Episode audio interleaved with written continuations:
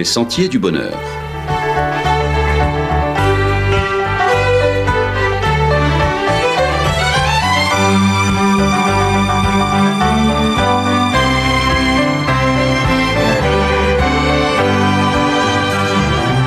Une émission qui vous apporte un message d'espérance, de paix, de joie et de confiance. Chers amis auditeurs, bonjour. Eric et Sabrina pour emprunter avec vous les sentiers du bonheur.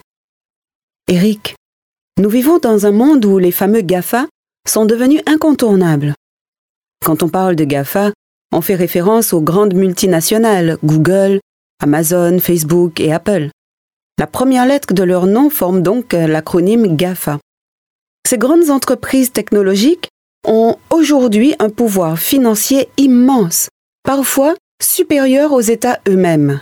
Elles tentent de ce fait de dicter leurs lois aux nations. Quant aux populations, elles suivent à marche plus ou moins forcée le rythme imposé par les GAFA. C'est toute une conception de la vie et de l'humanité qui est proposée, ce qui nous donne vraiment de quoi réfléchir.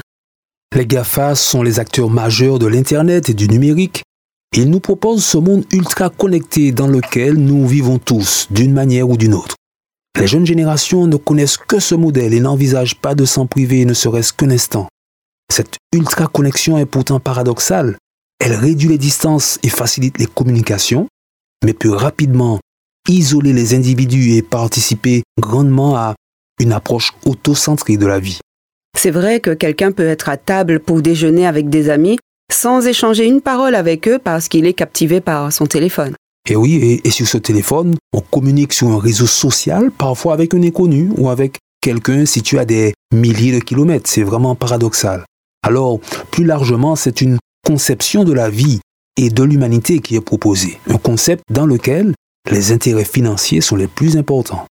Maintenant, la Bible offre aussi, avec ses récits et ses textes, une proposition pour penser la vie et l'humain. Nous avons donc le choix de nous inscrire dans l'un ou l'autre des chemins. Eh bien, parlons de la proposition biblique. Qu'est-ce qui la caractérise? En quoi est-elle intéressante et pertinente aujourd'hui? Il est vrai que les textes bibliques sont très anciens. Les plus récents datent de 2000 ans pour le Nouveau Testament et les plus anciens de 3500 ans dans l'Ancien Testament. Leur ancienneté ne les disqualifie pas pour autant, bien au contraire.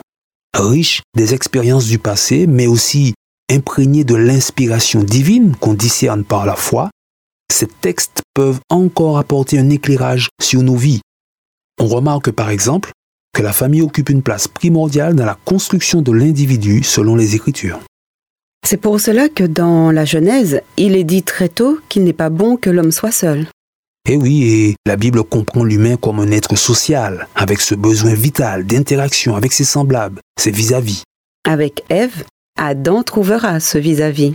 Et ils pourront, malgré leurs différences, mais aussi grâce à leurs différences, procréer et donc transmettre la vie. La différence est donc vue ici comme une richesse et toute la démarche de socialisation est surtout motivée par l'amour. La Bible parle beaucoup de l'amour, justement. C'est vrai et il faut préciser qu'elle ne l'entend ni comme un élan inévitable vers l'autre pour seulement remplir un vide ou un besoin, ni comme une simple émotion éphémère. Dans les Écritures, l'amour est un don, un don volontaire de soi, qui nous décentre de nous-mêmes pour nous tourner vers l'autre. Ce don précède la vie, et la vie elle-même, sans l'amour, perd de son essence. La différence comme richesse, l'amour comme essence. Voilà donc deux repères dans la vision biblique de la vie et de l'humanité. Des valeurs qu'il convient encore de cultiver pour qu'elles produisent de nouvelles expériences, toujours plus surprenantes et toujours plus enrichissantes. C'est ce qui fait la beauté de la vie. On peut aussi noter que la liberté est fondamentalement attachée au projet que Dieu propose à l'humanité. Maintenant, cette liberté a tout de même des limites. On a souvent l'image de la liberté comme la possibilité de tout dire et tout faire comme bon nous semble. Est-ce là aussi la conception biblique de la liberté? Alors dans la Bible, la liberté est préservée grâce aux limites que Dieu pose lui-même déjà dans la création. Des limites et des séparations sont posées au sec, à la mer et même aux animaux qui sont créés selon les limites de leur espèce. Adam lui-même, au cœur du paradis, a reçu une limite fondamentale qui protégeait sa vie. Tu pourras manger les fruits de tous les arbres du jardin, mais tu ne mangeras pas le fruit de l'arbre de la connaissance du bien et du mal, car le jour où tu en mangeras, tu mourras, c'est certain. C'est le texte qui rapporte les paroles de Dieu à Adam dans Genèse chapitre 2. Comme l'a si bien dit l'auteur Roberto Badenas, dans la Bible, quand un interdit est posé, il ferme une porte, mais ouvre aussi de multiples possibilités. Ici, seul un arbre était interdit à Adam pour protéger sa vie. La limite offrait tout de même des milliers d'opportunités dans un jardin qu'on imagine luxuriant et aux fruits abondants. On retrouve aussi cette idée dans les dix commandements. Exactement. Il ne suffit pas d'aimer la liberté, il faut aussi savoir quoi en faire. Et c'est précisément ce que proposent les dix commandements. Chaque interdiction ferme une porte, mais ouvre surtout un chemin de liberté sur tout ce qui fonde la relation à Dieu et celle à nos semblables. C'est une loi de liberté. Jésus a certainement apporté une contribution décisive à la proposition biblique pour penser la vie et l'humain. Jésus a effectivement apporté un regard unique pour guider l'humanité. Il a montré que c'est en connexion avec Dieu que les possibilités de diversité, d'amour et de liberté se développent. En dehors de cette relation, ces dons sont pervertis et aboutissent à des situations toujours inachevées ou insatisfaisantes. Jésus a enseigné qu'il y a plus de bonheur à donner qu'à recevoir, que les motivations donnent du sens à nos actions et qu'il ne suffit pas d'une posture de justice pour satisfaire la justice. Il a ouvert nos yeux sur les plus faibles, les plus vulnérables, afin qu'ils soient vus et aidés comme si on s'aidait soi-même. Ces valeurs et d'autres encore, comme celle du pardon et de la réconciliation, quand elles sont vécues, participent à créer dans nos vies ce que le Christ a appelé le règne de Dieu. Oui, mais beaucoup en entendant ce message y voient surtout de l'utopie. Un message utopique, non. Idéaliste, certainement. L'utopie fait penser à un projet qui n'a aucune chance de se réaliser. L'idéal donne une direction, on tend vers lui, même si on ne parvient pas toujours à l'atteindre. Cependant, la démarche est salutaire. Elle donne, malgré les imperfections, un avant-goût de l'éternité. La promesse de la Bible, c'est qu'un jour, nous verrons avec le retour de Jésus l'accomplissement parfait de cet idéal. Mais tout de même, Eric, tout n'est pas à jeter dans l'offre proposée par les GAFA. Effectivement, nous vivons dans ce monde-là et c'est grâce à cette technologie qu'exploitent les GAFA que nous pouvons, par exemple, avoir les podcasts pour la rediffusion des Sentiers du Bonheur. Notre propos aujourd'hui s'inscrit dans ceux de l'apôtre Paul, qui disait aux Thessaloniciens, examinons tout avec soin et retenons ce qui est bon. Évitons le mal sous toutes ses formes. Donc le problème finalement n'est pas tant les GAFA que le cœur humain toujours prompt à s'écarter de la voie divine. Les GAFA ont un pouvoir et une influence qui ont rarement existé dans l'histoire, mais chacun peut encore décider pour lui-même. Et notre invitation, c'est de prendre le chemin de l'humanité, selon Jésus, une humanité reconnectée à Dieu et in fine, débarrassée des pièges du péché. Amis auditeurs, même si le monde numérique et technologique est incontournable aujourd'hui, il n'en demeure pas moins que ce sont bien les valeurs bibliques qui balisent les sentiers du bonheur.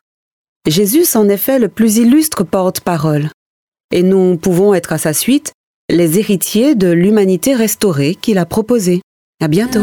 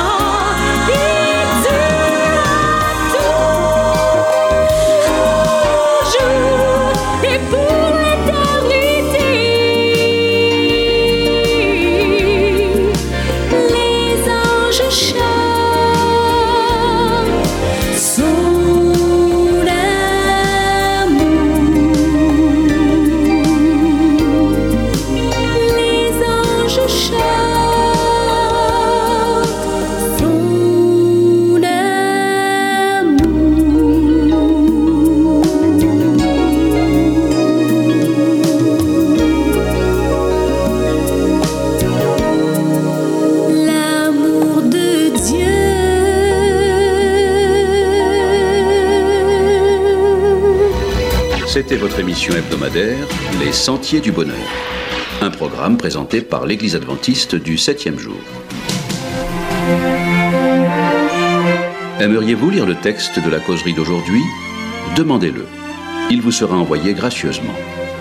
Nous tenons également à votre disposition notre cours de Bible gratuit par correspondance. Nous le recommandons vivement à tous nos auditeurs. Écrivez-nous aujourd'hui même. Voici notre adresse boîte postale 50 97 282, le Lamentin CEDEX 2. Nous nous réjouissons à la pensée de vous retrouver à l'écoute la semaine prochaine à la même heure. À bientôt.